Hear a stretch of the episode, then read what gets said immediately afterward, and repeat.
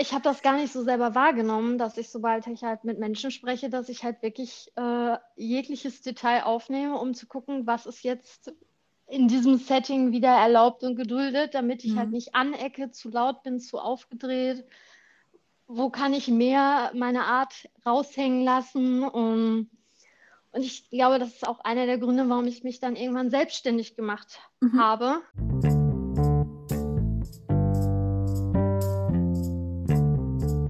Hallo und herzlich willkommen zu einer neuen Podcast Folge. Heute ist mein Gast die liebe Re Rebecca.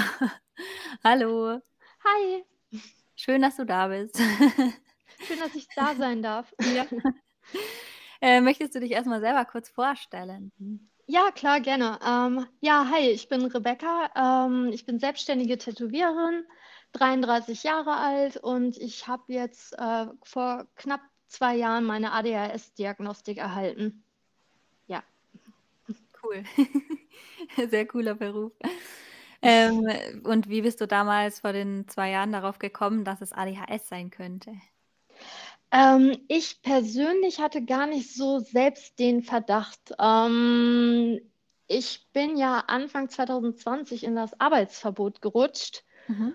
und ähm, bin jetzt seit 2016 selbstständig und davor war aber generell mein Leben sehr turbulent, immer sehr schnelllebig, viele Veränderungen. Also ich habe immer Vollgas gegeben und plötzlich hieß es von der Regierung so, du darfst auf einmal nicht mehr arbeiten. Mhm. Ähm, und das war so vieles, worüber ich mich definiert habe und was mir irgendwie auch so ge mich gepusht hat und plötzlich stand ich da und durfte nicht mehr mhm. und habe dann irgendwie schon gemerkt, dass dieser Motor, dieser Druck, den ich aber immer zu verspürt habe, der war halt irgendwie konstant da. Und mein Umfeld hat natürlich mich versucht zu beruhigen, dass das halt normal ist. Ich hätte vielleicht einen Burnout, Workaholic, halt so diese typischen Selbstständigkeitsdinge, die man halt erstmal jemandem sagt und dann Arbeitsverbot, Existenzängste, das ist ja voll normal. Also meine mhm. Wahrnehmung wurde erstmal wieder als normal eingestuft, ja. was ich halt seit klein auf kenne.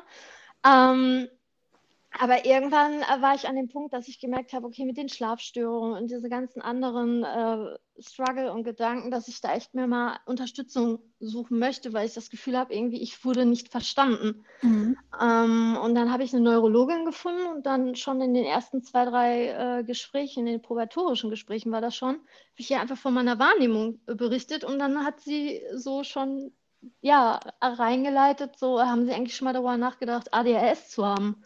Und in dem Moment wusste ich halt echt nicht, dass es doch wirklich äh, auch Frauen betrifft. Also ich dachte ja. halt wirklich, das ist eine junge Kinderkrankheit. Ja, und so sind wir dann zur Diagnostik gekommen. Also ich hatte einfach Glück, dass sie einen guten Riecher hat.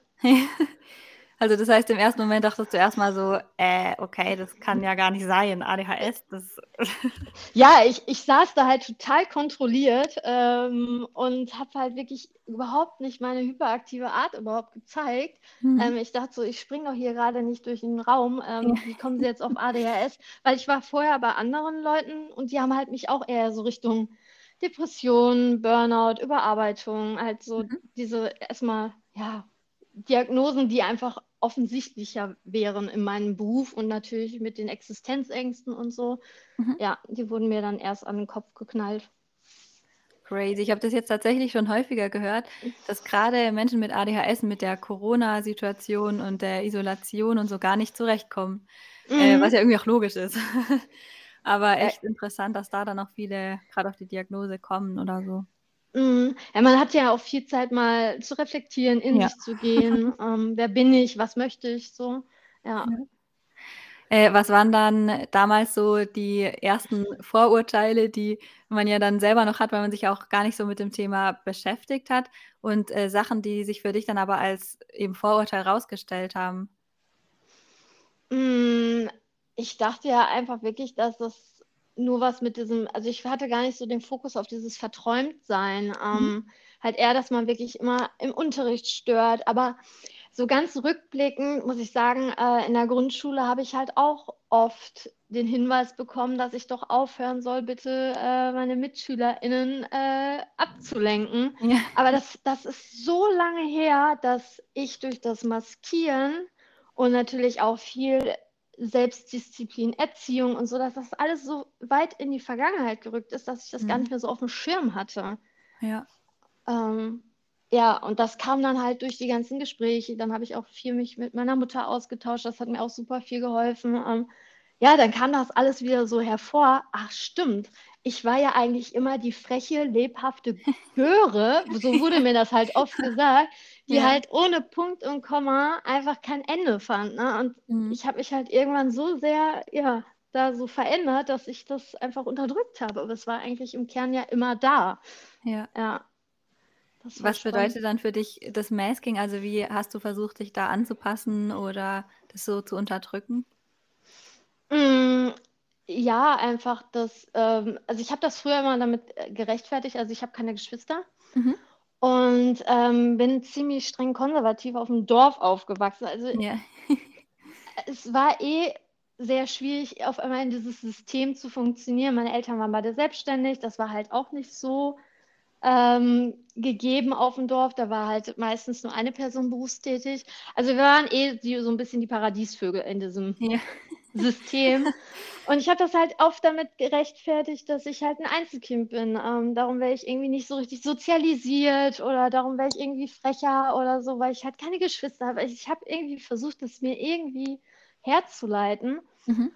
Ähm, ja, und ich habe einfach angefangen, die anderen zu beobachten ich habe eigentlich das Ganze ziemlich äh, so Gamification-mäßig aufgezogen und habe halt ja. wirklich das Ganze so gesehen, okay, ich bin eine kleine Spionin und ich muss mich jetzt irgendwie anpassen, damit ich nicht mehr so störe, weil ich möchte ja nicht stören, ich möchte keine Umstände machen. Ja. Ähm, und habe wie so eine kleine Spionin mit einer Handtasche und habe jegliches Feedback aufgenommen und da reingesteckt. Und irgendwann wurde mir die Tasche halt zu schwer. So beschreibe ich das eigentlich so über die drei oder 31 Jahre dann. Ähm, das kann alles sein. Ne? Also, dass ich gemaßregelt wurde, dass ich ähm, aufhören soll, Stimming zu machen. Ich habe am Anfang Nase gepopelt oder am Stift geka gekaut. Solche Sachen. Habe dann ja. gemerkt, okay, das ist halt nicht erwünscht. Okay, mhm. was darf man als Mädchen machen? Ah, okay, ich, Haare spielen, Fingernägel kauen, das wird gesellschaftlich mehr toleriert. Also ich mhm. habe immer geguckt, was passt jetzt zu meinem Alter, in dieses Setting und was kann ich machen? Mhm. Äh, ja, also es ist ganz, ganz viel Beobachtung war das. Was hat es dann im Laufe der Jahre so mit dir gemacht, dass du dich da immer versucht hast anzupassen? Mm, ja, es, es, zieht halt viele Ressourcen. Ähm, mir wurde halt auch äh, in den, ich hatte zwei probatorische Sitzungen bei zwei verschiedenen Personen und beide haben auch zu mir gesagt, Frau Bertelwig, Sie sind viel zu kontrolliert. Mhm. ähm, ich habe das gar nicht so selber wahrgenommen, dass ich, sobald ich halt mit Menschen spreche, dass ich halt wirklich äh, jegliches Detail aufnehme, um zu gucken, was ist jetzt in diesem Setting wieder erlaubt und geduldet, damit ich halt mhm. halt nicht anecke, zu laut bin, zu aufgedreht.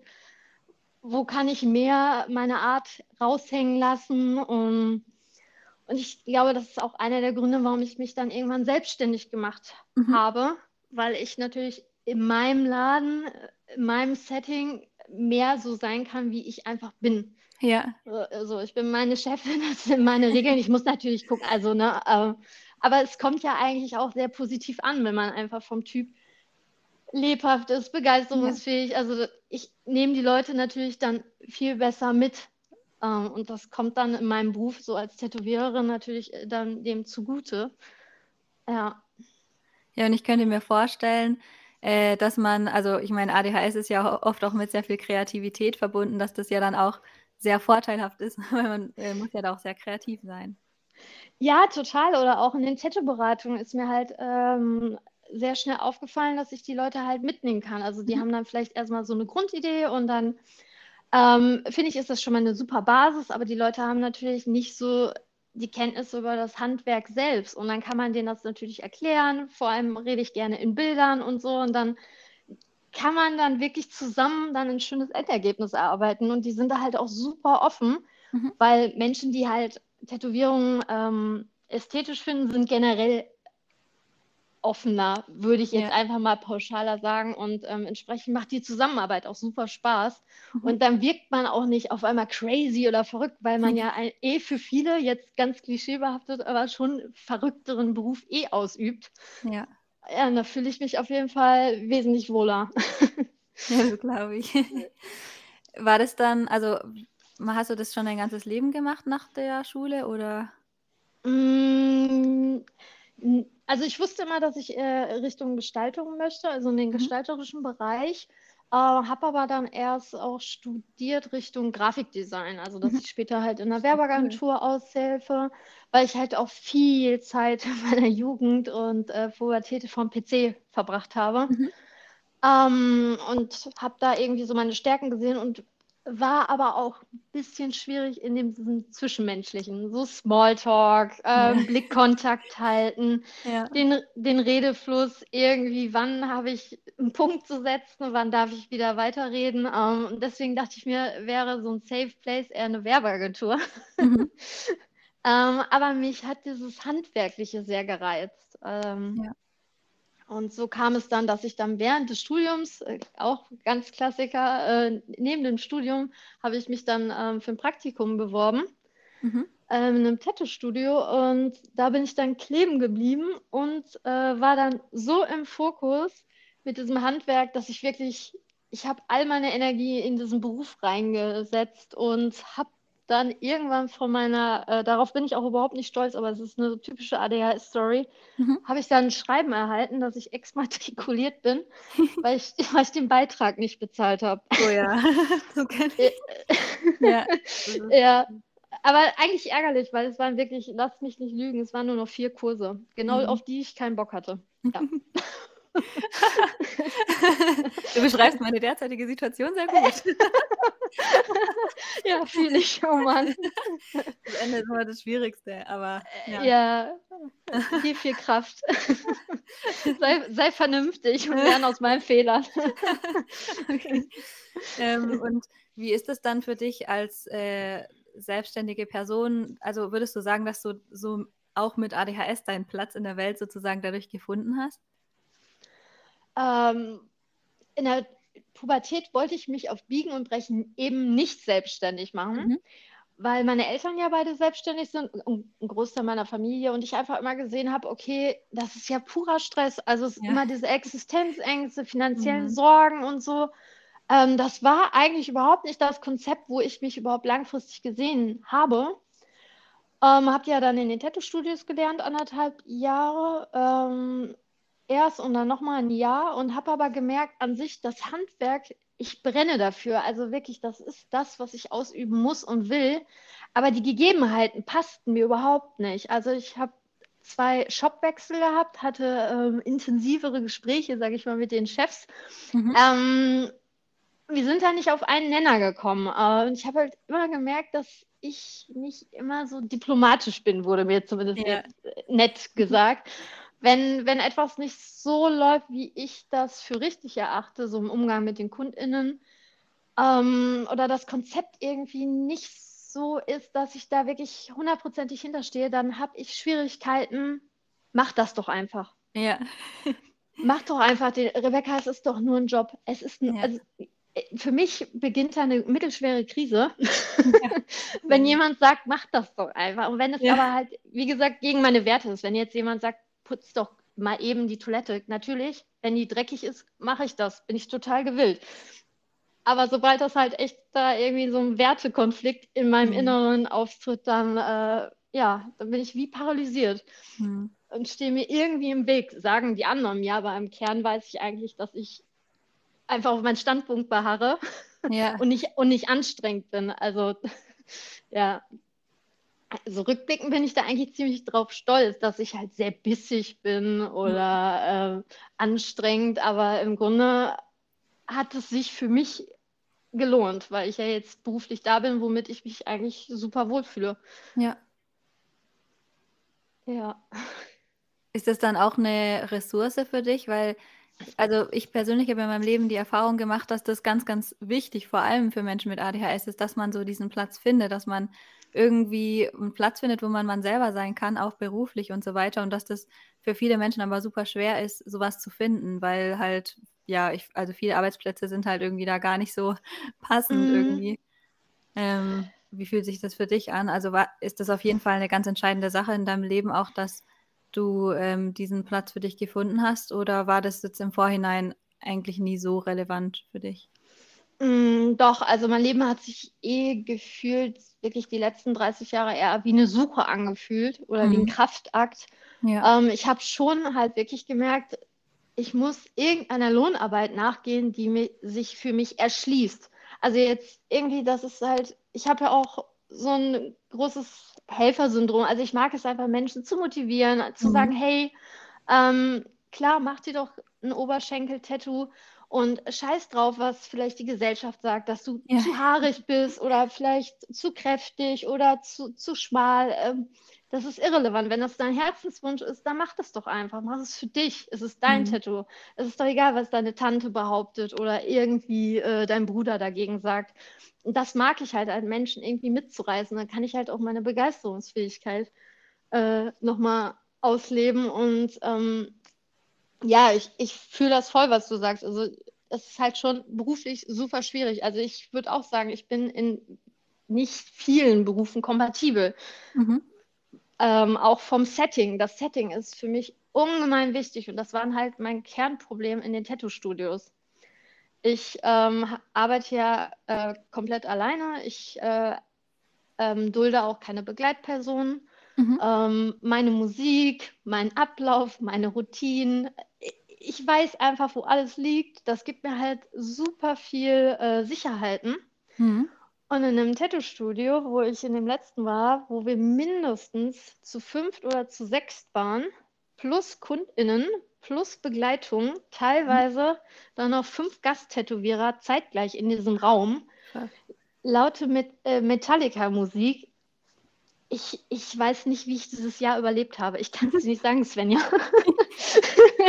Äh, also, also, es war eine pure Reizüberflutung und ja. da habe ich halt gemerkt, also es ist zwar der gleiche Beruf gewesen, mhm. aber die Rahmenbedingungen waren komplett anders. Also ich mhm. höre auch kaum Musik mit Gesang, es ist halt alles instrumental. Ähm, es ist immer die gleiche Playlist, immer die gleiche Reihenfolge. Die Mer Leute merken das nicht, aber es, es lenkt mich nicht so arg ab, ja. weil, ich, weil ich die Songs einfach in- und auswendig kenne. Oh ja, das ist cool. ja, und wenn jemand dann aus Spaß mal so 90er-Jahre-Musik reinwirft in den mhm. Raum mhm. und dann läuft auf einmal Blümchen, ist, ist mal lustig, aber es ist halt auch super anstrengend, dann im ja. Fokus zu halten. Ne? Ja. Ja. ja. wenn man irgendwas kennt und weiß, dass es gut ist, dann ist das einfach sehr, ein sehr schönes Gefühl. Ja, voll. Ja, sehr cool. Äh, und was waren dann so die äh, Herausforderungen? Also, okay, du hast ja jetzt auch schon gesagt, so Reizüberflutung und halt mhm. auch oft dann Kritik zu erleben, weil man vielleicht vielleicht einfach mal am Sprühen ist und viel spricht und vielleicht äh, Stimming betreibt oder so. Was waren so die Herausforderungen, die für dich besonders schwer im Nachhinein zu handhaben waren in deinem Leben? Äh, ich glaube, meine, meine größte Herausforderung war meine Schlafhygiene. Mhm.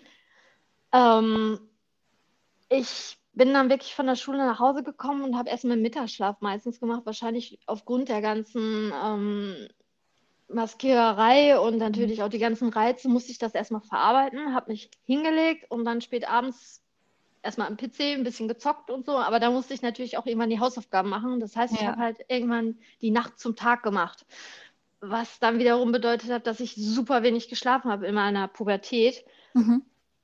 Was natürlich die ADHS-Verhaltensweisen jetzt nicht begünstigt. Also ich kann eigentlich allen Zuh äh, ZuhörerInnen nur sagen, wirklich, ich weiß, Routinen sind furchtbar langweilig, aber so eine gewisse Schlafhygiene, das macht super viel mit auch dem inneren Motor und auch mit der Konzentrationsfähigkeit und so. Ich habe das super unterschätzt. Also Schlafen gab mir halt irgendwie nicht ein gutes Gefühl. Ja. Ich fand es er erlästig, weil mein Tag dadurch natürlich kürzer wurde. Ja. Also es gibt Phasen in meinem Leben, das darf man eigentlich keiner erzählen, vor allem so vor Abgaben im Studium. Ich habe zeitweise irgendwie zwei, drei Tage kaum geschlafen. Kaffee war mein ständiger Begleiter. Also ähm, würde ich heute auch jetzt, also mit meinem jetzigen Wissensstand weiß ich, ab und zu sollte man dann doch äh, ja, eine Pause einlegen. Mhm. Und auf seinen Schlaf achten. Also die Schlafstörung war eigentlich mein größtes Problem. Also auch schon als Säugling meinte meine Mutter, dass ich viel zu wenig geschlafen habe und zu viel Energie hatte. Ja, Schlaf ist echt, das merke ich auch, wenn ich mal eine Nacht äh, später ins Bett gehe oder so. Ich merke das so intensiv, äh, dass Schlaf so eine krasse Rolle spielt, wie stark man auch die Symptome im Alltag dann bemerkt oder wie man sich dann Mm. fühlt. Das ist echt äh, sehr, sehr krass. Ja, aber es ist halt so langweilig, ne? dass man jeden Abend, weiß ich nicht, um 21 Uhr plötzlich das Handy weglegen soll, Ja. damit man runterfahren darf. Also es ist natürlich Mhm. kein Anreiz im Ja. Verhältnis zu einer Social Media App. Ja, das stimmt. Ja, Ja. richtig langweilig. Und vor allem ja. abends ist man halt auch immer am, ähm, ja, da hat man ja schon so viel bewältigt, sage ich jetzt mal. Dann kann man erst recht sich vie zu vielen Sachen ja auch nicht mehr motivieren, wenn man einfach auch nicht mehr so die Kraft hat, sich da jetzt zu langweiligen Sachen zu motivieren. Ach so, ja, ja, klar. Oder Entspannungsübungen Ja. abends zu machen. Ja, Achtsamkeit ist halt auch ein, große, also Oh ja, ein großer. Endgegner in meinem Leben. Jeden Tag wieder auch mit dem Trinken und so. Das ist ja, Oh ja. wirklich, ja. Die einfachen Sachen sind die schwierig. Ja, ich komme mir manchmal vor wie ein Kleinkind. Habe jetzt auch mittlerweile äh, so eine Trinkflasche mit einem Liter, damit ich ja auch das auf dem Oh Schirm habe, dass ich heute nur 300 Milliliter geschafft habe. Ja, das Ja. Kenne ich. Ja, mir ist es auch immer mega unangenehm. Ich habe ja jetzt immer diese Routinen, wo, äh, wo mir dann Alexa, ich hoffe, sie reagiert jetzt nicht, äh, sagt, dass ich dann irgendwie Zähne putzen soll oder so. Und das denke ich mir auch immer so, das kannst du eigentlich niemandem erzählen. Mir ist es halt schon peinlich, aber, aber es Nee. geht halt irgendwie nicht. Ach, verstehe ich. Ich, ich schreibe mir auch jeden Morgen, das ist auch so eine Achtsamkeitsübung. Also ich trinke morgens immer einen koffeinfreien Kaffee, weil Ja. äh, der mich nicht so runterfährt, wie halt Mhm. Koffein tatsächlich. Ja, Äh, schreibe ich mir morgens halt wirklich einen realistischen To-Do-Zettel. Aber ich nenne ihn Ja. auch Wunschzettel. Und da schreibe ich dann manchmal auch Duschen au drauf. Ja. Ja. Oder Das Fingernägel lackieren. Ja, das voll. Es ist einfach so, wie es ist. Ja, aber man freut sich auch, wenn man es geschafft hat dann, Ja, ne? ist echt so. Das stimmt. Ja. Das ist echt so. Und deswegen ist ja immer das, weil äh, vorhin hast du ja auch äh, so einen Satz gesagt, den dann viele sagen, ja, jetzt mach doch mal einfach. Und das ist ja genau das, die Sachen, wo andere sagen, jetzt mach doch mal einfach, sind halt die Sachen, die überhaupt nicht einfach sind. Ja, ja, das, ähm, das verstehen wahrscheinlich halt dann überwiegend halt Betroffene, die halt wirklich ähm, das von klein auf kennen. Dieses, ja, ich spring mal nach der Arbeit eben in den Supermarkt. Hm. Und dann denke ich mir so, okay, ich Ja. spring mal eben. Also das klingt ja so, als wäre das so eine Leichtigkeit. Ja. Und daran dachte ich immer, ich bin unfähig zu leben anscheinend. Also äh, jetzt so ganz überspitzt, ne? aber Ja. dass, dass ich dann gemerkt habe, okay, ich habe anscheinend nicht so die Ressourcen wie andere Menschen. Hm. Aber es wirkt so paradox, weil ich halt oft sehr aufgedreht bin. Hm. Also, ja. Ja, und andere irgendwie. Sachen, wo andere Menschen sagen würden, das ist doch jetzt richtig schwierig, fallen einem Mhm. total leicht. Äh, wo andere Menschen irgendwie ein halbes Jahr überlegen, ach, soll ich jetzt diese neue Ausbildung machen? Ich weiß es nicht. Ach so, ach ja, ja. das mache ich jetzt mal. Ja, aber ich mag das einfach, ja, dass man Ja. in den Punkten halt gar nicht so verkopft ist. Ne? Also wenn Ja, sich das mega. richtig gut anfühlt, dann äh, fackel ich halt auch wirklich nicht lange. Ja. Ähm, ja, das sehe ich eigentlich auch als Stärke. Mhm. Also ich glaube, ich bin da schon reflektiert genug, dass es halt dann wirklich nicht jede Schnapsidee ist, aber so, so an sich, okay, bei Hobbys vielleicht, aber, Ja. aber das sind ja, ja dann meistens nur Umkosten, wenn man sich irgendwie wieder ein komplettes Set für Rollschuhe holt ähm, und dann nie anfängt. Ja. Ähm, aber so an sich mag ich das, dass ich nicht so sehr dann über die Konsequenzen anderer nachdenke, was Mhm. eventuell dann jemanden wieder stören könnte, weil ich das halt von klein auf irgendwie ein bisschen gewohnt bin, Mhm. Dass Menschen sich an meinen Entscheidungen oder Herangehensweisen auch äh, stören tatsächlich. Ja. Ähm, mein Laden heißt ja auch äh, Kaninchenbau und das ist ja vielleicht nicht so typisch für ein Tattoo-Studio. Mhm. Und da habe ich halt auch dann Gegenwind bekommen, dass so Leute gesagt haben, das ergibt doch keinen Sinn. Mittlerweile mit meiner ADHS-Diagnose ist das eigentlich so, dass wirklich das so eine Erleuchtung, dass ich Ja. den Laden nach Alice im Wunderland benannt habe und ich einfach wirklich knallhart wie Alice bin und ich immer mich zu diesem Mädchen verbunden gefühlt habe, Ja. äh, musste ich so im Nachhinein schmunzeln, weil der Name war ja schon 2016 dann präsent. Mhm. Ähm, aber ja, dass ich dann trotz der ganzen Kritik wirklich einen Kredit aufgenommen habe und ein Ladenlokal gesucht habe und ich habe das dann einfach gemacht. So, weil es einfach für mich sich richtig angefühlt hat. Und Ja. ich auch oft Leuten sage, also ich kenne mich mittlerweile 33 Jahre, ich weiß ja wohl am besten, was mir vielleicht beruflich liegt oder wo, Ja. wie meine Ressourcen sind, statt irgendwelche Dritten. Ähm, da lässt man sich ja Mhm. schnell von verunsichern, aber das ist eigentlich super schade. Ja, Ja. total. Ich glaube, gerade mit ADHS ist es so, dass das weil man ja das das irgendwie immer hört: „Ja, aber jetzt mach das doch nicht so und das ist ja auch nicht richtig und jetzt mach doch mal einfach das.“ Und dann lernt man ja auch irgendwie leider, dass man sich vielleicht gar nicht vertrauen kann. Und das Mhm. ist halt auch richtig schlimm, glaube ich, was halt auch irgendwie zu, weiß weiß ich, Depressionen und so führen kann, wenn man dann irgendwie sich gar nicht mehr vertrauen kann, weil man das Gefühl hat: „Ja gut, irgendwas ist stimmt mit mir nicht, irgendwie bin ich falsch.“ Ja, das ist halt dann richtig blöd, weil dann Ja. weiß man ja auch nicht mehr irgendwie zu schätzen, was man gut kann oder ja. Ja, man verkauft sich unter Wert. Total, Ähm, ja. das Selbstwertgefühl ist halt also mein Selbstwertgefühl vor 10 Jahren, äh, war wirklich, äh, super klein. Mhm. Ähm, man muss ja jetzt auch den, äh, ZuhörerInnen sagen, ich weiß seit 2 Jahren jetzt um die Diagnose. Ähm, ich habe 2 Jahre Verhaltenstherapie hinter mir. Ich habe auch schon mal 'n Coaching gemacht, ähm, Mhm. zu ADHS. Also, so wie ich jetzt dazu stehe und darüber rede, das das war 'n Prozess. Also, am Anfang bin ich aus allen Wolken gefallen oder ich war wütend auf mich oder, ähm, wieso jetzt erst? Ähm, Mhm. es hätte man noch sehen müssen. Also, das ist halt auch viel Selbstakzeptanz und, ähm, ja, es ist einfach 'ne super Erleichterung, damit zu arbeiten. Man kann auch endlich womit arbeiten, weil man ja endlich ich habe für mich die Bedienungsanleitung gefunden. Ja. So, ähm, das war echt, ja, das Größte, was jetzt so das Arbeitsverbot mir dann einfach wirklich mal mich auf die Bremse drücken lassen hat und dass ich mir Zeit genommen habe, mich kennenzulernen. Ja. Also das macht dann bitte? Entschuldige. Du zuerst. Ja, und das macht ja im Nachhinein dann viel mit dem Selbstwert, ne? Also, ich Ja, bin mir meiner selbst bewusst. Also, es hat super viel jetzt in den letzten 2 Jahren mit meinem Selbstbewusstsein gemacht, trotz der ganzen, äh, Existenzängste und das Chaos beruflich, äh, Mhm. hatte ich da halt echt 'n Anhaltspunkt. Ja. Was wolltest du sagen? Das heißt, welche Rolle hat dann die Diagnose für dich gespielt auf diesem Weg? Ähm, super viel, weil ich konnte damit einfach wirklich besser arbeiten. Also, sei es jetzt, ähm, ich konnte Sachen googeln, Podcasts hören, ähm, mich gezielt mit anderen Betroffenen austauschen. Das bringt hat mir super viel geholfen, dass dieses Alien-Gefühl nicht mehr so Mhm. präsent war. Dass Ja. man gemerkt hat: „Hey, ich bin ja gar nicht so allein damit.“ Also, es gibt ja super viele Leute, die halt ähnlich ähnliches Struggle haben, wo halt ich im Nachhinein sagen würde: „Da habe ich mich für geschämt.“ Und Mhm. plötzlich erzählst du mir, dass du dir, äh, aufschreibst, dass du dir die Zähne putzen musst.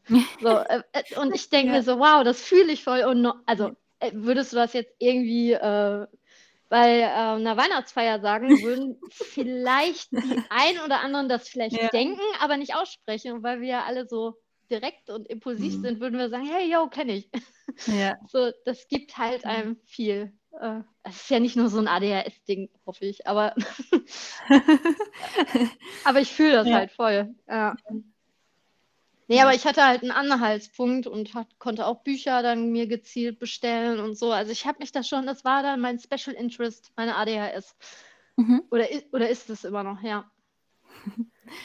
Äh, ich habe irgendwie in letzter Zeit auch voll viel darüber nachgedacht, ähm, weil es gibt ja immer viele Leute, die dann sagen: „Okay, warum brauchst du denn jetzt da 'ne Diagnose? Du bist doch“ also, weißt du, wie ich meine? Jeder Du bist doch ist normal. ja so genau, also, das du bist doch jetzt nicht krank oder keine Ahnung. Und, äh, irgendwie habe ich mich so gefragt: „Ja, warum ist das eigentlich so? Warum braucht man da eigentlich 'ne Diagnose?“ Und das macht ja se total viel Sinn, weil man sich ja vorher nicht so versteht, weil viele Fragen halt offen sind, wo man sich dann eher selbst negativ beurteilt oder irgendwie total viele Zweifel hat, weil man's halt nicht versteht und das ja dann auch Mhm. erst mit der Diagnose kann. Und ich habe mich aber auch gefragt, ob das auch daran liegt, dass in unserer Gesellschaft Diversität, also auch was eben, äh, Anderssein angeht, überhaupt nicht so sichtbar ist. Also, weil sich Mhm. halt auch viele anpassen, ähm, denkst oder was denkst du dazu? Hm, also, wo weshalb ich 'ne Diagnose für Betroffene, also, unabhängig vom Störungsbild, so Mhm. hilfreich finde, ähm Ich glaube einfach wirklich, weil es einfach dieses Stigma so ein bisschen, also man, man spricht einfach mehr darüber, weil einfach merken viele Leute, ah, du hast das auch, ah, du tickst ähnlich. Mhm. Dann hat man ja sofort irgendwie so einen äh, Punkt, woran man sich festhalten kann und entsprechend dann, äh, ja, es kommt es dann zum Dialog. Ähm, aber ich, ich weiß, was du meinst. Also ich habe ja die Diagnose erhalten dann vor zwei Jahren und mhm. es gab zwei Fraktionen. Also es gab einmal die Fraktion, ähm, das kann nicht sein, du mhm. hast keine ADHS. Und andere Betroffene, die andere Störungsbilder haben, haben mir gratuliert. also es gab nur so wieder zwei Extreme. Ähm, und ich glaube, dass halt vielen neurotypisch denkende Menschen es wirklich schwerer fällt, wenn sie dieses Gefühl des Aliens nicht so von klein auf kennen. Ja. Oder halt dieses Maskieren. Ich meine, im Grunde jeder Mensch passt sich ein Stück weit an. Mhm. Das ja. ist ja ganz normal. Aber ich glaube, wenn man diesen Leidensdruck nicht verspürt, dann kann man das auch schwer nachempfinden, was so eine Bedienungsanleitung für mich äh, halt wirklich mit meinem Selbstwert und meinem Selbstbewusstsein gemacht hat. Oh ja. ja. Wie ja. sieht dann deine Bedienungsanleitung aus? Chaotisch. Nee, an vielen Bildern. Kein Fließtext. ähm, äh, ja, dass ich halt wirklich gemerkt habe, wo habe ich halt so meine Schwierigkeiten im Alltag und ich das mhm. dann auch gezielt dann in der Therapie mal ansprechen konnte. Oder halt auch wirklich Memes helfen mir auch viel. Oh ja. das, das ist wirklich, also Memes, äh, ja, halt einfach selber über sich ein bisschen zu lachen und nicht mehr so streng zu sich zu sein, weil auch wenn mir alle Menschen sagen, das ist normal, dass man sich mal verletzt, aber die sollten mal wirklich mich eine Woche lang begleiten Und ich würde schon von der Normalität absprechen, dass ich mich schon überdurchschnittlich viel verletze. So, ja. und ähm, halt durch, ja, ich bin aber nicht mehr wütend auf mich. Oder ich schäme mich nicht, dass ich mich verletze, weil das mhm. Schlimme ist nämlich mit diesem Schamgefühl, und das verstehen wahrscheinlich dann auch viele nicht. Also ich habe mich halt auch schon mal auf einer Klassenfahrt blöd geschnitten am Fuß. Mhm. Und ich dachte mir, ah, herzlichen Glückwunsch, passiert dir ja jeden Tag. So. Und ich habe es halt ja. niemandem erzählt. Und dann waren wir den ganzen Tag in Berlin unterwegs und spät nachts war ich in der Notaufnahme, weil sich meine Schnittwunde entzündet hat. Oh. Weil ich es halt nicht kommuniziert habe. Und es sind viele Unfälle in meinem Leben passiert, wo ich hätte vielleicht eher mal einfach sagen müssen, hey, ich habe mich verletzt, ja. ha habe es nicht gesagt und dann hat sich daraus eine Entzündung im schlimmsten Fall, äh, ja, mhm. ist daraus entstanden. Und das ist halt das, was viele halt nicht so sehen, dass wenn man halt zu sehr maskiert oder zu sehr sich schämt, dass die Folgen dann viel schlimmer sind als die kleine Schnittverletzung. Ja. Das macht ja, dann halt auch wieder viel mit meinem Selbstbewusstsein. Ich stand halt wirklich nicht zu meiner Verletzung und ich habe es halt mit mir wieder ausgemacht. Ja. Ja, das stimmt. Und das ist ja nicht nur äh, jetzt bei solchen Verletzungen, sondern generell auch für sich dann so Bedingungen einzufordern, die vielleicht besser passen, gell? Weil wenn man sich dann mhm. dafür schämt und ähm, Umstände macht. Genau, dann kann man ja auch, da muss man sich ja noch mehr anpassen, weil man ja gar nicht einfordert, vielleicht zu sagen, du, sorry, aber ich kann so auf die Art und Weise damit echt gar nicht umgehen. Können wir das vielleicht auch so oder so handhaben oder Mhm. können wir uns auch woanders treffen oder was weiß ich, alle möglichen Sachen. Dann ist halt das auch wieder super anstrengend und vielleicht auch eine Sache, die dann auch wieder irgendwie zum Burnout führt. Also ich glaube, gerade so Masking und Anpassung hat so viel damit zu tun, warum viele Menschen zum Schluss irgendwie im Burnout oder so landen. Also natürlich auch die Symptome an sich sind ja, gehen ja auch schon so in die Richtung, aber mhm. glaube ich auch schon viel das. Ja. ja, oder ich merke halt, wenn ich wirklich lange in einem Zustand verharre, der mir nicht gut tut, weil es einfach mhm. irgendwie zu viele Reize sind oder ja. ich wirklich in einer Freundschaft hänge, die vielleicht wirklich nicht auf Augenhöhe ist, weil ich mhm. mich zu sehr verstelle, ja. dass auch mein Immunsystem irgendwann sagt, es ist Feierabend. Also dass ich dann wirklich äh, ja, Symptome merke und ähm, vielleicht sogar kränklich werde. Ich habe dann Reizdarmprobleme, äh, Magenschmerzen. Also es knallt mir dann wirklich komplett auf den Körper. Ja. Und dann weiß ich spätestens, okay, ich muss eigentlich was ändern. Also Achtsamkeit ist halt wieder dieses Thema. ja, man prokrastiniert äh, halt auch gerne Sachen, die, sehr, die eher unangenehm sind. ja, wegen vielleicht Sorge aus Zurückweisung oder ähm, ja, dass man wieder anecken könnte oder Umstände macht. Ne? Das mhm. möchte man ja eigentlich vermeiden. Ja. ja, total. Dann ist man eher überangepasst und versucht, sich an jeden anderen anzupassen als dass man selber vielleicht was sagt. Ja, und ähm, auch nochmal mit der Diagnose. Also es hat mir halt auch super viel geholfen, dass ich jetzt einfach weiß, ich bin nicht schwerhörig. Also ich habe halt auch schon mal einen Hörtest gemacht, weil das halt, hörst du mir überhaupt zu? Mhm. ist halt wirklich so ein Glaubenssatz, der mir von klein auf irgendwie an den Kopf geworfen wurde. Und ich jetzt einfach weiß, nein, ich habe ein super gutes Gehör. Ich höre sogar manchmal Netzteile fiepsen, ähm, also Frequenzen, die vielleicht nicht jede Person so äh, direkt auf dem Schirm hat. Aber ich habe da halt Schwierigkeiten manchmal. Also meine Neurologin hat einfach damals gesagt, ich habe eigentlich keine Aufmerksamkeitsstörung, sondern es ist halt eigentlich eher, dass der Reizfilter gestört ist und dadurch wird die Aufmerksamkeit halt manchmal abgelenkt. Mhm. So, dass einfach zu sehr gleichzeitig auf mir einprasselt und dann habe ich halt einfach Schwierigkeiten, die Person, das gesagte Wort zu verstehen, weil die Teller da hinten viel zu laut sind. Ja. Ja, das hat mir halt viel geholfen, dass mir irgendwie eine Ärztin das nochmal bestätigt hat, dass mein Gehör top ist. ja, true. Das ist echt lustig, auf was für Ideen man dann kommt, woran es liegen könnte, weil man sucht ja auch nach einer Lösung oder nach einer Antwort, gell? Und wenn man sie mm. nicht mhm. kennt, dann ist das immer so eine Suche, wo man weiß aber nicht irgendwie wonach. ja, ach total. Ja, und das hat mich auch ein bisschen verunsichert, wenn ich äh, auf einer Party oder so war und dann gemerkt habe, wieso kann ich jetzt meiner besten Freundin gerade nicht zuhören? Weil mhm. der Nudelsalat und die Jungs mich an, am Buffet so abgelenkt haben. Und dann, ja, dann hinterfragt man auf einmal, bin ich eine schlechte Freundin? Ja. Wieso, wieso kann ich ihr nicht die Aufmerksamkeit schenken, die sie verdient? Und, mhm. und mittlerweile bin ich so an dem Punkt, dass ich sage, hey, sollen wir kurz rausgehen im Flur, da können wir besser quatschen. Und die, ja. die, die hinterfragt das ja gar nicht. Also dann klar, können wir gerne machen und kein Problem. Und das ja, Problem eben, ist da gelöst. Die wenigsten Leute, glaube ich, sagen so, hä, warum sollen wir das jetzt denn machen? Ja, ja, genau, dann kann man ja einfach sagen, da können wir einfach, eben, kannst du ja gut ja. verkaufen und sagen einfach, da können wir ja ungestörter miteinander quatschen. Eben, dann freut sich die andere Person ja auch und man ist ja voll wertschätzend. Auch. Ja, total. Ja, ja. Ja, aber bei mir sind es auch mega oft so Gedanken, die ich dann habe, die mich dann ablenken, wenn ich an irgendwas, ah, warte mal, ich muss noch das machen oder so. und dann höre ich auch nicht mehr zu und bin irgendwo in Gedanken so, oh, warte mal, die Person redet gerade. da war ja was. ja, ja. Ja. Das ist echt lustig manchmal, wenn man sich dabei erwischt. mhm. Ach, total. Ja, aber du bist dann wahrscheinlich auch nicht mehr so streng zu dir, weil du ja weißt, ach, ja. das passiert mal, dass, du, dass dein ja. Gedanke springt. Also es hat ja nichts mit der Person dann zu tun, ne? Ja, ich sage das dann auch inzwischen, du kannst es vielleicht Ach, schön. sagen. Ich habe gerade nicht zugehört. vielleicht nicht bei Ach, jeder schön. Person, wenn ich jemanden jetzt nicht gut kenne oder so, dann finde ich es auch schwierig, weil mhm. ja, man weiß ja auch nie, wie es ankommt. Aber ja, bei den Leuten, die man gut kennt und so. Ach, schön. äh, genau, was ich eigentlich auch noch fragen wollte, ähm, jetzt zum Thema Tätowieren. Ähm, hast du eigentlich das Gefühl, dass da dass Menschen mit ADHS sich häufiger tätowieren oder mehr tätowieren? Ähm, also jetzt pauschal auf ADHS weiß ich jetzt nicht, ob man das so münzen kann, aber ich würde schon sagen, dass meine Community schon sehr neurodivergent ist. Ja. ähm, kann, also ich habe da zwei Theorien. Ähm, zum einen, ich spreche ja auch sehr offen darüber. Mhm. Entsprechend vertrauen sich ja auch viele mir an. Mhm. Ich weiß halt nicht, wenn, wenn man jetzt in den Tattoo-Studio geht, wo das gar kein Thema ist, ob die Leute nicht einfach maskieren. Mhm. So, also ich ja. möchte halt schon mit meinem Kaninchenbau irgendwie einen Safe Place äh, anbieten.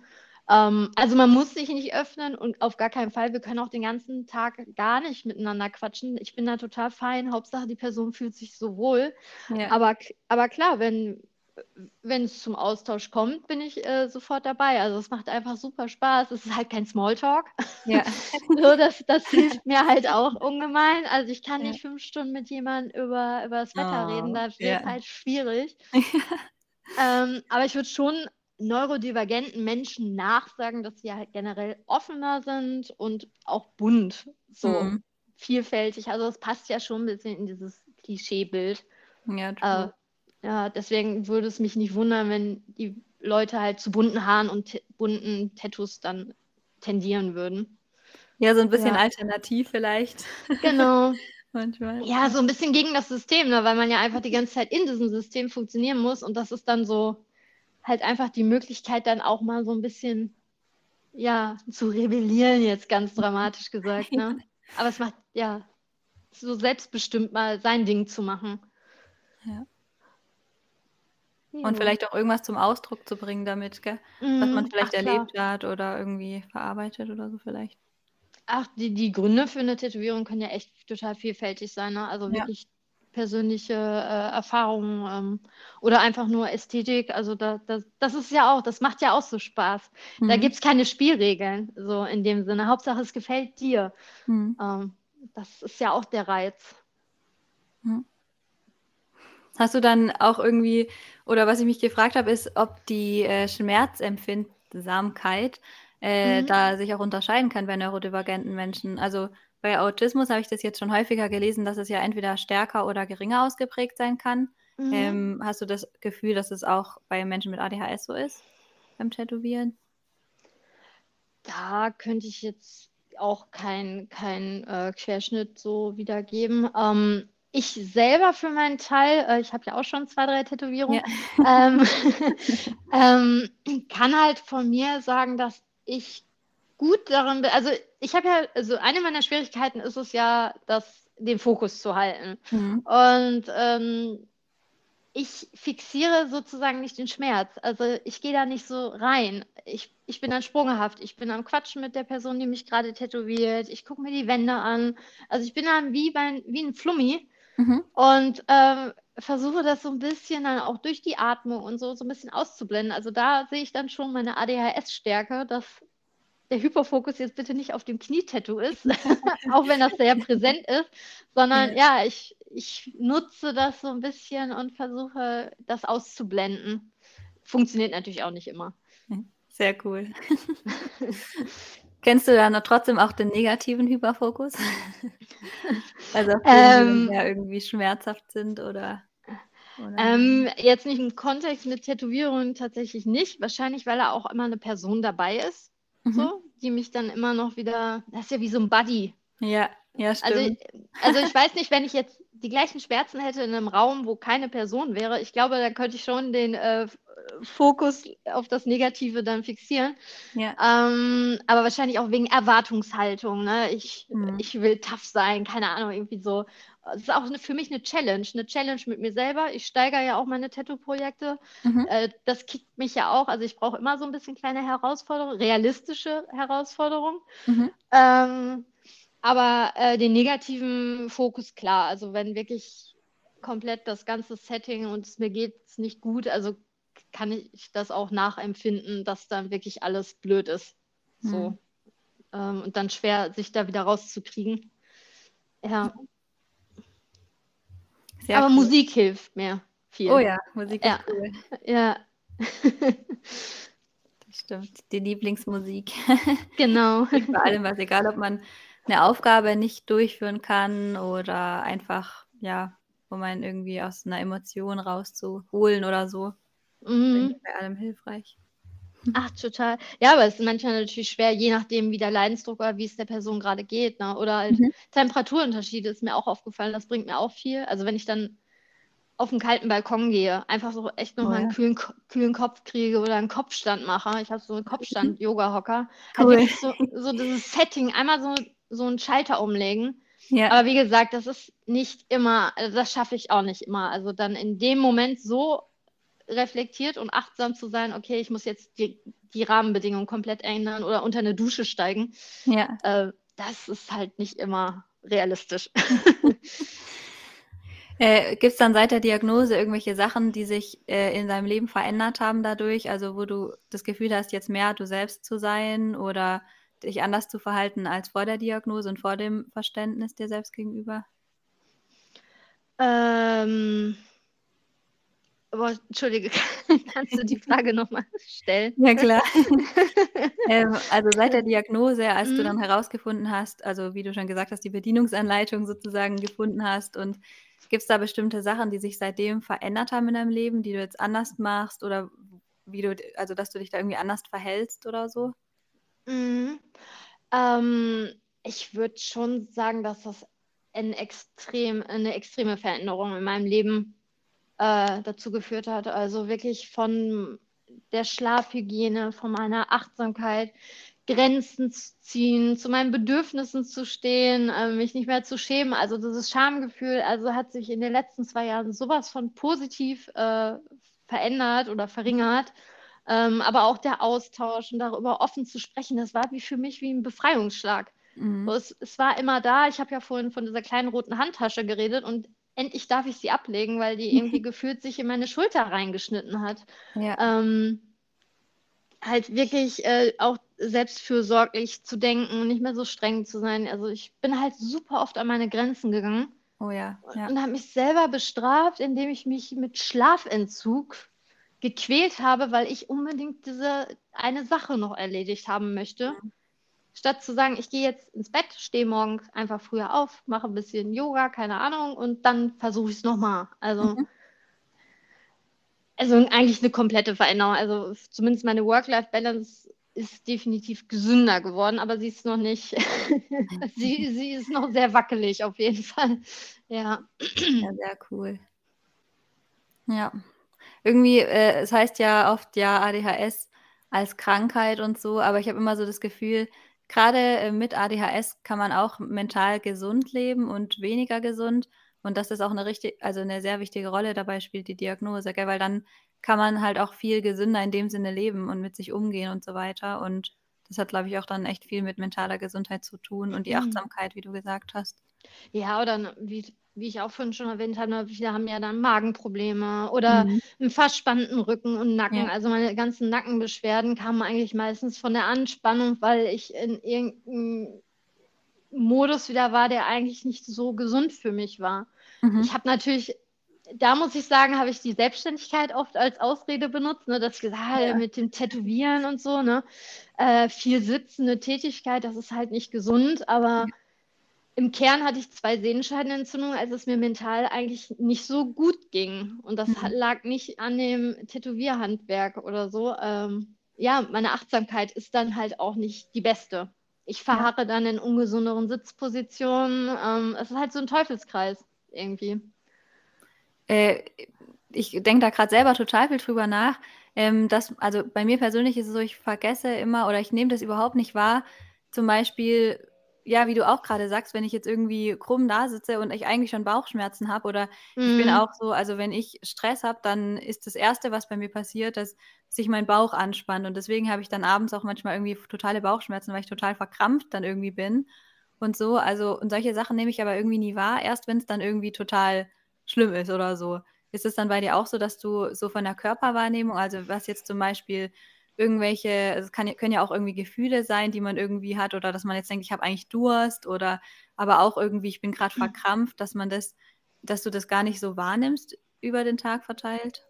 Äh, würde ich auch so unterschreiben. Also meine meine Selbstwahrnehmung ist echt teilweise, vor allem wenn ich in einen gewissen Fokus dann falle, äh, mhm. echt ja, ja mhm. schwierig, dass ich dann auch, oder ich trinke nicht, plötzlich kriege ja. ich Kopfschmerzen, dann ärgere ich mich, dass ich mich nicht mehr konzentrieren kann. Also es ist dann mhm. so eine von Hölzchen auf Stöckchen und dann auf einmal rollt der, rollt das Ganze schon. Und ähm, ja, unterm Strich denke ich mir so, ja, hättest du einfach ja, mehr getrunken und die Flasche steht doch vor dir und ich habe sie nicht gesehen. Ne? Ja. ja, true. Ja. Dann halt auch schwieriger. Und wenn man dann Erinnerungen hat, das, das hilft dann, dann vielleicht am ehesten. Aber das ist ja eigentlich das an Achtsamkeit, dass man halt sich immer mal wieder fragt, wie geht's mir oder mhm. wie sieht es gerade in mir aus. Ich glaube, wenn man das nicht bewusst macht, ist das mit ADHS schon unglaublich schwierig. Weil ja, einfach, und, ja. ja, oder Pausen sich einfach auch ja. zu gönnen. Mhm. Einfach, das ist ja auch total fürsorglich. Aber man neigt ja oft dazu, weil man ja Schwierigkeiten hat, sich zu organisieren, zu konzentrieren, dass man dann denkt, okay, weil ich jetzt schon so verträumt war den ganzen Tag, ja. dann streiche ich lieber diese halbe Stunde und hm. ziehe durch, ähm, weil es gerade so gut läuft. Aber ich kann aus eigener Erfahrung auch nur sagen, vor allem im, mit dem äh, Tätowieren, dass ich nach äh, einer Stunde bis zweieinhalb Stunden einfach irgendwann sage, so, wir machen jetzt zehn Minuten Pause und ich gehe nach hinten und ich esse eine Kleinigkeit, ich trinke und gehe auf Toilette. Hm. Und, und, früher habe ich gedacht, nein, ich ziehe das durch. Aber hm. ich weiß aus Erfahrung, wenn ich das Tattoo durchziehe und das reine Stechzeit wären dreieinhalb, vier Stunden, oh, dass ich irgendwann abbaue. Ja. Ich bin halt ein, ja, ich bin ein Mensch. So. so ja, ich meine, in diesem Modus denkt man ja oft, ich bin eine Maschine. Ja. So, ich bin unbesiegbar, aber äh, ich finde, wenn ich dieser, mir diese zehn Minuten, das ist ja nicht viel, einräume, dass ich danach viel konzentrierter wieder weiter tätowieren kann. Mhm. Aber das hat auch 31 Jahre gedauert, ne? Das, ja, Ja. schade eigentlich, aber ja. Ja, das kenne ich auch. Dass man dann auch denkt, ich muss das aber jetzt machen, weil sonst habe ich wieder vergessen oder Mhm. ja, man Ich denkt komme halt nicht immer, mal rein. noch, genau. Oder äh, etwas ist einfach nur total spannend und man kann jetzt nicht aufhören damit und will das jetzt unbedingt noch fertig machen Ja, voll. und so. Das ist halt alles. Äh, ja. Äh, genau, du hast jetzt auch schon erzählt, dass ein, also das Thema Anpassung und auch, ja, vielleicht auch, auch Kritik aus dem Außen auch eine wichtige Rolle so in deinem Leben gespielt hat vor der Diagnose. Ähm, hast du auch das Gefühl, dass das gesellschaftlich oder wünschst du dir da gesellschaftlich noch Veränderungen in der Akzeptanz von bestimmten Dingen oder ja, Sachen, die einfach für dich vielleicht im Nachhinein einfach auch nicht so schön waren, vor der Diagnose auch und nach der Diagnose natürlich auch?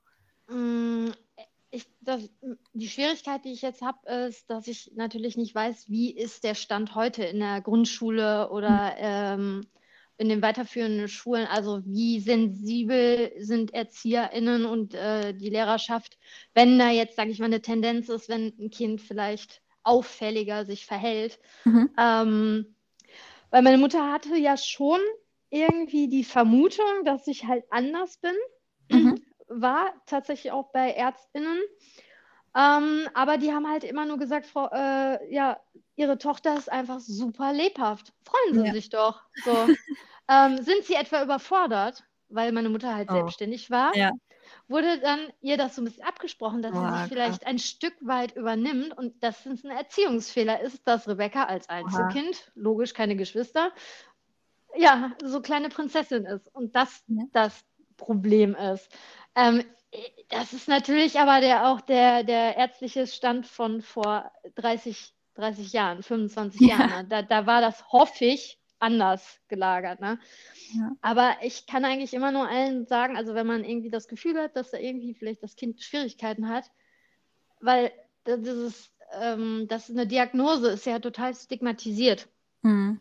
Aber ich finde, man muss das ja auch niemandem erzählen. Man kann das ja einfach für sich als Eltern so annehmen und dann vielleicht spielerisch dann herausfinden, wie kriege ich mein Kind motiviert, die Hausaufgaben zu machen. Also man kann das ja, oder vielleicht hilft ihm Ausdauersport. Ja. Also man, man muss ja nicht in die Klasse sagen, so, das ist jetzt die kleine Rebecca, die hat ADHS, so, dann, so, sondern einfach erstmal das spielerisch einfach, als wäre es halt normal. Ne? Ja. Ähm, ja, ich weiß jetzt auch nicht, ob das so deine Kernfrage gerade beantwortet hat. Doch, geantwortet, ja. Auf Okay. jeden Fall. Dass Ja. man da halt auch offen dafür ist und ähm, ja. Ja, und Ja. dass nicht sofort die Kinder dann mit Ritalin zugepumpt werden. Ne? Also das, das Mhm. ist ja dieses Vorteil oder die Angst, mein Kind ist krank. So. Ja. Ja. ja, das sind ja gerade die Vorurteile, gell? Wenn es die nicht so geben würde, Mhm. dann Ob- äh, ja.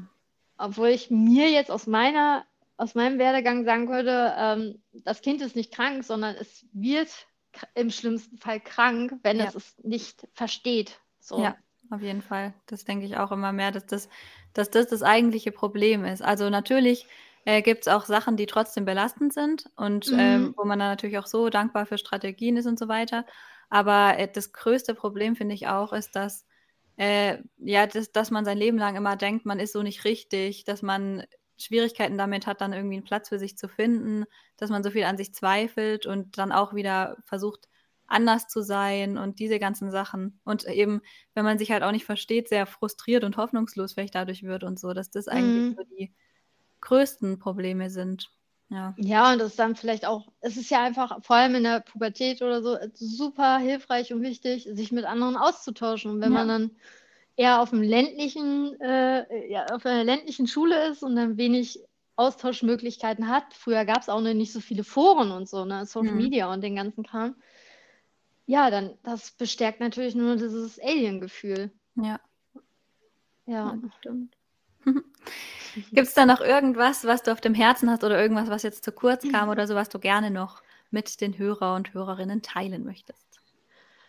Ähm, ich glaube einfach, dass ich allen nur auf den Weg geben kann, dass äh, sie auf jeden Fall auf sich vertrauen sollen und ihrer Wahrnehmung ähm, ja hören müssen und dürfen. Also das, mhm. die Gefühle und die Wahrnehmung sind total valide und man soll sich echt nicht dadurch verunsichern lassen, was das Umfeld ein immer ja versucht reinzureden, ob es jetzt beruflich ist, ne? Mhm. Ähm, dass man sich da echt mal in sich gehen soll und gucken, wo will ich hin, was möchte ich für mich, was ist so, was unabhängig von der ganzen Erwartungshaltung, unabhängig von irgendwelchen, das ist kein vernünftiger Job, das, ja, äh, ähm, ja denk doch mal an deine Zukunft, Kind. Ähm, weil im Grunde habe ich auch, äh, ich habe mich für einen Berufsweg entschieden. Das, ist, das Tätowierhandwerk ist ja ein Beruf, der ist in keinster Weise in irgendeiner Form geregelt. Es ist kein Ausbildungsberuf. Mhm. Äh, dann, zudem bin ich dann noch selbstständig. Ähm, aber ich würde jetzt Stand heute sagen, das war die beste Entscheidung meines Lebens. Also das ist zwar vielleicht mit viel äh, Selbstorganisation, viel Unsicherheiten verbunden, aber äh, für mich, für meine Art zu denken und so zu, zu arbeiten, ist es perfekt. Ähm, unabhängig, was halt der Rest behauptet. Weil im Kern muss ich mich ja wohlfühlen und ich ja. mich halt am besten. Ne? Ja. Das ja. sind sehr schöne Worte. ja, cool. Sehr, sehr schön, dass du dabei warst. Äh, Vielen Dank für die Einladung. Ach ja, genau. Ich verlinke natürlich sehr gerne dein Tattoo-Studio unten ja, in Ja, super Show gerne. Also wenn ihr Lust jo. habt, mal vorbeizuschauen und euch das anzugucken, dann guckt gerne mal rein. und äh, genau, ansonsten wünsche ich euch allen heute noch einen wunderschönen Tag. Genießt die Zeit und bleibt euch selber treu. Tschüssi. Tschüss.